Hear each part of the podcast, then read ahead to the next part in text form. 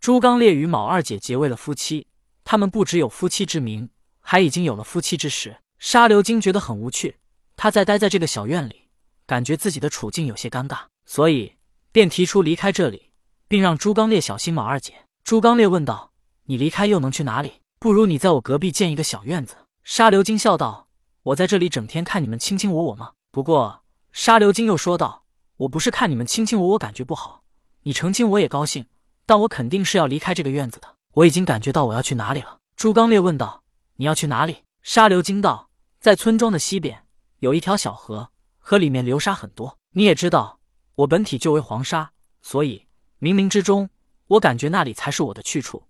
我感觉在那里修炼，才能快速提升修为。而且村民们将我的雕像也建在西边，我正好去那里。即将成为神仙的我们，还是要为村民多做一些事的。我正好在西边守护村庄。”就算没有你成亲的事，我也会去那里。朱刚烈点头道：“这样也好，那你就去吧。有什么事随时通知我。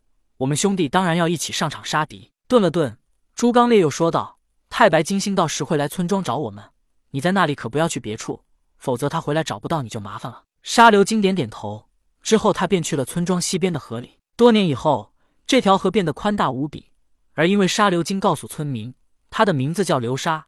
村民给他立的雕像叫流沙，所以这条无名小河便被村民叫做流沙河。如此又过了几日，卯二姐一直在寻找机会暗杀朱刚烈，但几次都失败了。在这之后，卯二姐暂时收了杀心，对朱刚烈也不再是冷冰冰的模样。她要让朱刚烈放下戒心，寻找更好的机会。而朱刚烈对卯二姐很好，确实是爱护她、呵护她。或许是因为有了肌肤之亲，曾经卯二姐心中也有过短暂的动摇。如果朱刚烈不是他的仇人，那该多好！可一切都没有如果。他与朱刚烈的仇恨不共戴天，不死不休。又一日，朱刚烈询问卯二姐道：“你们家究竟是怎么回事？兔子不都吃草吗？为什么要吃人？你吃人我能理解，因为你已经算是妖。可是你那群兄弟姐妹是怎么回事？”卯二姐不再是冷冰冰的模样，也不再对朱刚烈一句话都不说，所以便跟朱刚烈说了一下他们家的情况。原来卯二姐以前也是吃草的，可有一天。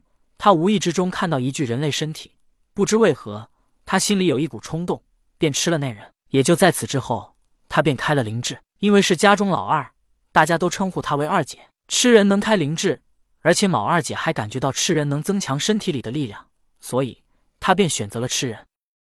而且他把这方法告诉了他的父亲，他父亲也吃了人，而他的父亲就是洞穴里那只像君王一样的肥兔子。而肥兔子吃人之后，也开了一点儿灵智。便让所有兔子都吃了人。吃人能开灵智，能提升修为，可并不是所有兔子吃了人都能开灵智，这也是靠缘分和天赋的。肥兔子开了灵智之后，便让卯二姐到村里抓人来给他们食用，而卯二姐也需要吃人，便到村庄里抓人吃。其实卯二姐的修为早已经令她可以化为人形，所以她在被朱刚烈打昏之后，身体才会失去控制，显露出了人形。因此，怜香惜玉的朱刚烈才会放过他。妖怪被杀之后会显出本体，昏迷之时一般不会显露本体，但个别情况也有可能显形。但卯二姐的情况不同，她是已经能化为人形，但却故意压制着人的形态，否则在兔子洞里，她就是个人形，这就相当于是兔子中的异类。另外便是他的父亲那只肥兔子，十分担心卯二姐会影响到他在家族里的权威，这也导致卯二姐不敢化出人形，便一直压制着，直到他昏迷之后，身体缺少控制。便不自觉地显出了人体形态。听了卯二姐的话，朱刚烈有些心疼地抱着她。自己的妻子在兔子洞里修为最高，但地位却不怎么样，还遭受他父亲的嫉妒和奴役。日子就这么一天天的过着。朱刚烈依旧在防备卯二姐，卯二姐也一直在找机会杀死朱刚烈。但他们已经不像当初那般，现在他们会坐下一起吃饭，会说上几句话聊天。朱刚烈明白，卯二姐虽然对自己态度缓和，但他的目的是不会变的。毛二姐心中对朱刚烈也已经不像当初那么恨了，但她知道自己一定要杀死朱刚烈，这是她必须要做的事情。无论她心底是否接受朱刚烈，童天自从告诉了朱刚烈和沙流金的劫难之后，便驾云而去。太白金星同样见过朱刚烈和沙流金之后就离开了，所以童天很快便追上了他。感觉到身后来人是童天，太白金星急忙转头，口称道兄。童天已经推算到太白金星找他有事，否则。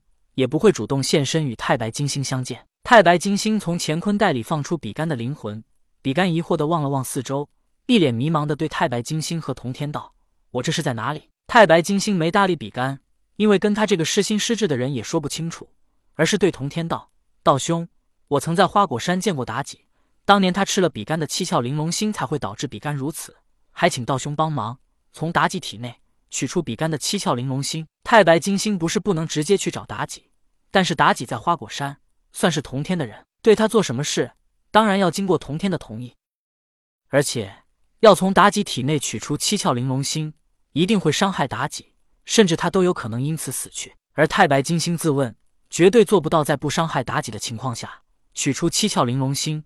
要如此做，必须有圣人修为的同天。同天听后，他也的确要回花果山了，便笑道：“道友。”还是先收了比干的灵魂，我们一同回花果山。